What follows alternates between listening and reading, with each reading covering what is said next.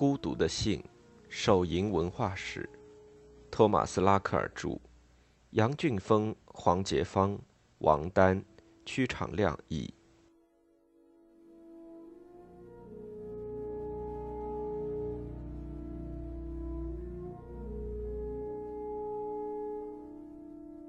因此，这一理论认为手淫是错误的这一观点，不能让孩子们自己去发现，得有人教给他们。不仅仅要告知这一行为本身，孩子们也应该被告知，以前他们以为无邪的那种快感，实际上叫做自毒，是非常丢脸的事情。这一理论也正是很多著作的切入点。齐默尔曼证实。很多信件表明，提索的作品是最早告诫读者受淫是错误的。半个世纪以后，剧作家斯特林堡写道：“他是在自己十几岁的时候，在一次游泳中学会了手淫。当时有个大孩子教给他们这些小孩子这样做。他说，谁也没把他当隐秘的事。”当时他们在一艘汽船甲板上光天化日下手淫，也没有人觉得该为此觉得羞愧。但当他读了一本有关性恐怖的书后，就立即戒掉了这个习惯。那本书很可能就是德国主教卡普夫撰写的那本被翻译成多国文字并盛行很久的书。书的标题既含沙射影，又具有一定的震慑力，有高度概括的作用。一位朋友撰写的关于青年人的危险敌人对青年人危害的忠告，或有关隐秘邪恶的指导，其结果、解决方案及预防。也就是说，年轻的斯特林堡了解到，他在公众面前的行为是隐秘的罪恶，于是就开始了他自己所说的与本能抗争的日子。虽然本能是他无论如何也抗争不过的。但这种抗争还是持续到了十八岁之后，他开始与异性发生性行为。他为戒除这种隐秘邪恶而不懈的努力，成了他自我克制、检验自我意志以及自我竞赛的展示。最近为斯特林堡撰写了最全面传记的作家声称，当时斯特林堡和其他成千上万的瑞典孩子们都以为他们自己是唯一手淫的人。但当他们了解到教育部颁发文件表明有很多孩子都在手淫时，他们才如释重负。大多数的男孩或女孩都手淫，报纸上有报道，人们又广泛谈论，这至少使斯特林堡确信手淫是正常人经历的必要部分。我们无法证实在19世纪究竟有多少人经历了内心的斗争。或者公众谈论这个话题，在多大程度上使他们减轻了负罪感？但通过弗洛伊德的视线，我们确信这种负罪感是很普遍的，即便互相倾诉也无济于事。而且，我们也无法证明是否斯特林堡的手淫经历与他日后剧作中表现出来的著名的厌女情绪和对性关系的无望有关系。从他的自述，我们可以肯定的是，当年的过度负罪感和欲望导致了无数个不眠之夜。而他清醒时，尽管觉得自己不算太孤独的隐私邪恶很正常，但受压抑的形象还是萦绕着他，多年不散。从18世纪到20世纪初，有很多作品面向手淫者父母，而不是受淫者本身。手淫者的父母有责任让其子女了解，世上没有无害的手淫。到十九世纪晚期，家长特别是母亲已经被推到教育前沿，他们有责任给孩子们灌输一种正确的隐秘感、羞耻感和罪恶感。同时，如果他们不能正确的监护自己的孩子，就会产生一种内疚感。完美的女人就是指这样的母亲。当她看见自己的小儿子玩弄自己的生殖器时，不会坐视不理，认为他自己慢慢就不那么做了。当然，他倒也不至于会意识到这个恶习对孩子的影响特别大。梅兰迪医生警告说：“我对那些爱自己孩子的家长说，要看护好他们。他的意思基本上与18世纪时专家告诫家长要留心自己的孩子在隐秘地点的隐秘行为做法相同。简单的说，手淫很隐秘，它比其他行为，甚至是其他性行为更隐秘、更险恶。在公共场合，人们是不会做出这些行为的，而且人们会对这些行为感到羞耻和尴尬。尽管孩子是在各种社交环境下从别的孩子或者仆人那里学会了手淫，但手淫仍然被看作是独自完成的事。手淫和其他那些也不能见人的邪恶是有区别的。手淫发生在真正意义上的私人空间。称其为私人空间，因为在手淫刚得到人们关注的17世纪晚期和18世纪，它是人们最内在的感情和情感的发生地点。真正的自我就安居在这私密的地方，比笛卡尔的“我思故我在”中对自我的思考更自我，是真相的所在。犯罪就等于亵渎，而亵渎反过来正好定义了犯罪。对于那些投身于文明进程的人来说，手淫把不可能办到的事变成了可能，这着实让人心烦。只有手淫者知道这种身体的私密语言意味着什么。它是一种完全不受外界影响的行为，在社交中是实现不了的。手淫的世界是不可能被社会规范化的，因为其本质是不被社会大众看到。教育家、医生、家长和神职人员，鉴于这种邪恶已经流行，而且情况无法掌握控制，于是变得草木皆兵。我们可以告诉孩子，裸体是可耻的，应该穿上衣服；如果不穿，就严惩他们。我们可以用大量的例子证明通奸有罪，要触动年轻人，特别是女孩子的羞耻心，才能使他们表现得贞洁和适当。但是如果孩子并不知道自己做了什么，也不知道会有什么后果，更不知道自己会受到指责，那我们怎么去评判他们呢？羞耻从理论上说是建立在公共秩序基础上的。某人之所以感到羞耻，是因为在别人眼里他丢人。手淫却完全不在这个范畴。手淫在十八世纪早期。就已经捕捉到了原始隐私的这种可怕特点，而且对此一直关注。人们继续手淫，认为手淫不会对身体造成任何伤害，也没有任何汗颜的感觉，毫无约束。手淫书中所说的童年时候的恶作剧，影响长大后不洁习惯的最早的小罪恶，在弗洛伊德看来，就成了性感应区性活动的基础。弗洛伊德说：“如果不能把婴儿手淫与文化背景联系起来，那么就会使文明人在发展过程中背离正常的轨道。”在多年的研究中，手淫或更具体一些，手淫的理想化和其导致的罪恶感，都成为弗洛伊德研究中越来越重要的问题。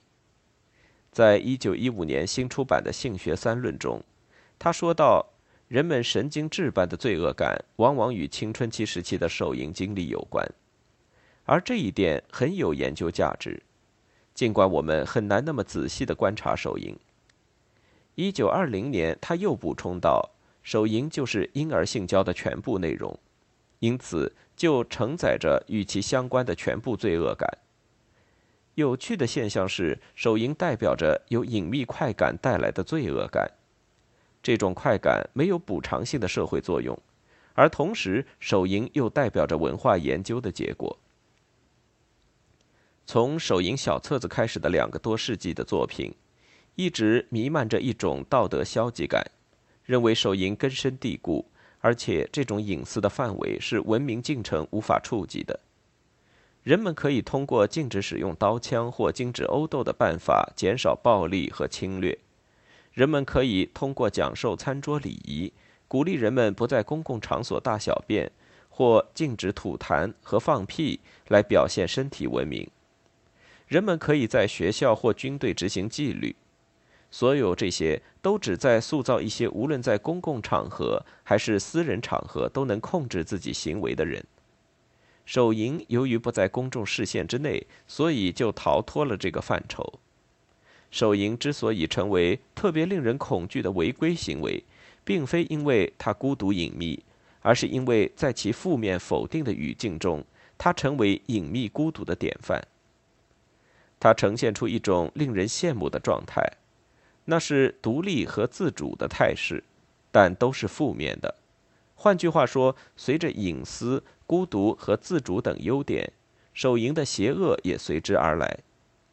弗洛伊德曾说：“犯罪容易，但除去犯罪的痕迹很难。”手淫以及后续的作品立志要做的，正是找到内在违规迹象。然而，现代人好像意识到，这些迹象并非手淫的自然结果。手淫是或应该是隐秘的，因为很显然手淫可耻，而人们要意识到手淫可耻，就必须通过教育。手淫的坏处不言自明，但只有当文化起作用时，这些坏处才能被人们了解。的确，手淫的坏处来自隐秘特性对人的折磨。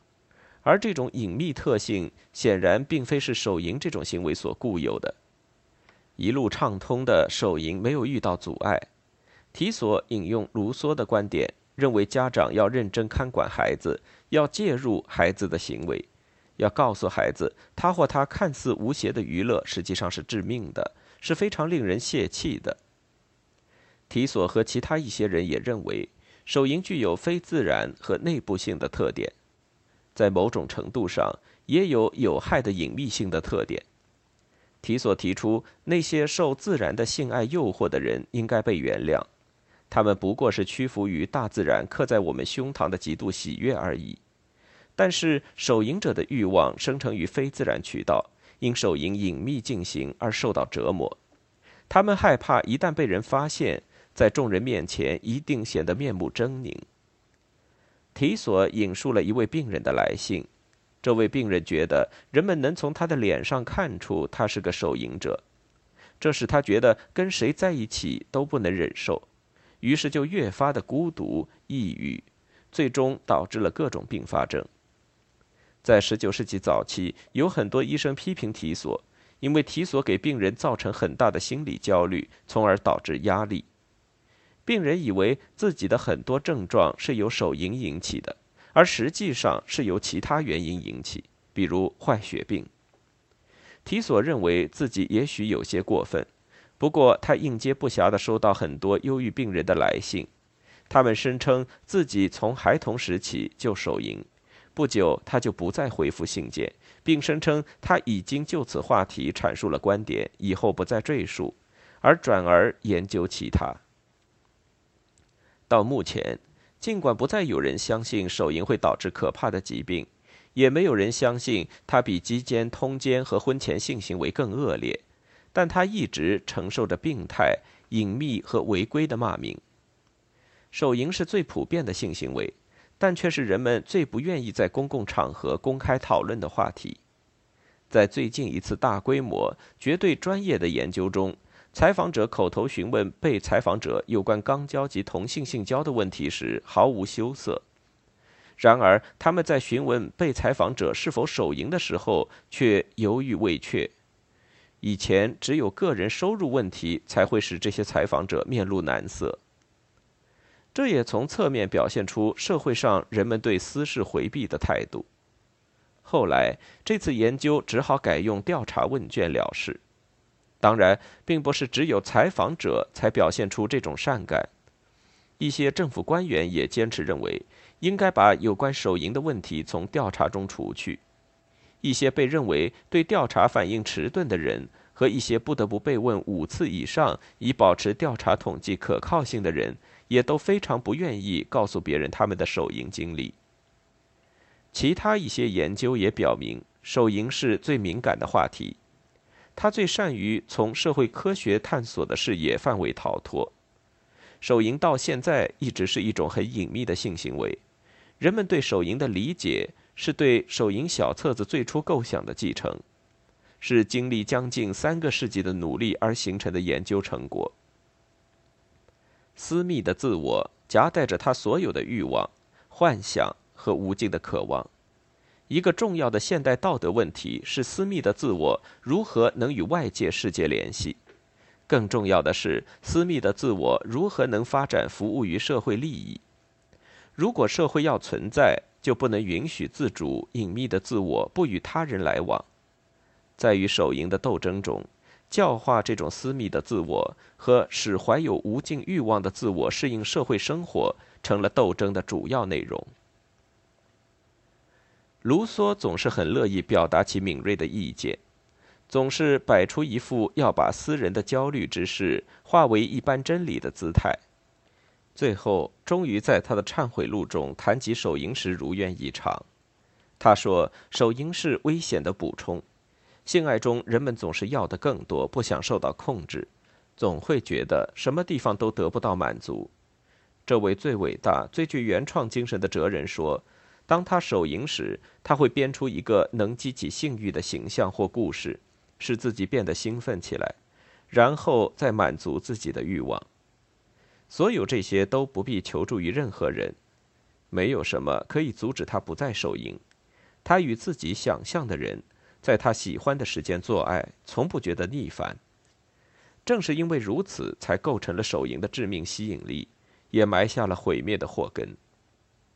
手淫者可以按照他们的意愿设想一个美女。完全不必征得这个美女的同意，就可以与她寻欢作乐。由于其魅力难挡，我开始渐渐损耗了自然赋予我的强健身体。手淫是对异性性交的补充，在异性性交中总是有外部因素限制，他可能被拒绝，他可能会对身边的女人失去兴趣。然而，手淫不仅不受上述提到的外部因素的限制。它几乎不受任何外部因素的限制。由于手淫做起来太容易，拥有那么诱人的自由，而且又没有什么不良后果，因此不可能被禁止。这些特点在手淫小册子中已有所提及。一些男人因吝啬或贫穷而无法逛妓院；一些人避免通奸，因为怕得病；有些女人害怕怀孕。而淫荡的寡妇害怕，如果与男人有染，就会失去财产、自由以及声誉；而手淫完全脱离于风俗、经济及法律的束缚。有禁止鸡奸的法令，但没有任何法令禁止手淫。手淫完全不受任何惩罚。十八世纪英国功利主义学说的创始人、法律改革家杰瑞米·边沁。把手淫这种逃脱法律惩罚的特性作为例证，来反对对其他性行为的法律制裁。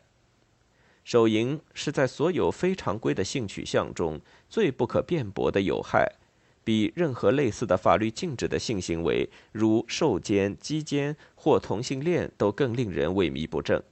它对社会健康最有害，而且不受国家警力的约束。如果手淫能不受处罚，那鸡奸也不应该受到处罚。边沁认为，人们对鸡奸的敌视很不理智，来自一种对快感的厌恶和对快感所带来的社会成本的夸大，而快感正是他的功利主义计算法的基石。即使是十八世纪高举快感大旗的理论家，也不能在其哲学系统内把手淫合理化。其他的罪恶可以通过小心应对和绕开麻烦的方法避免。耶稣告诫他的门徒这样祈祷：“别带领我们走进诱惑。”但人们很难绕开手淫的诱惑。易手淫的系列小册子称，手淫太有吸引力，因为从事这个活动是如此简单，它又是如此普及，一旦做过就不可能罢手。因为对它的向往就隐藏在我们身上，手淫的动力和诱惑总是伴随着我们，而这种罪过不像其他的罪过可以适度约束或禁止，因为它不为人知，一旦开始就几乎不可能停止。一旦手淫者的欲望之火被点燃，什么也不可能熄灭它。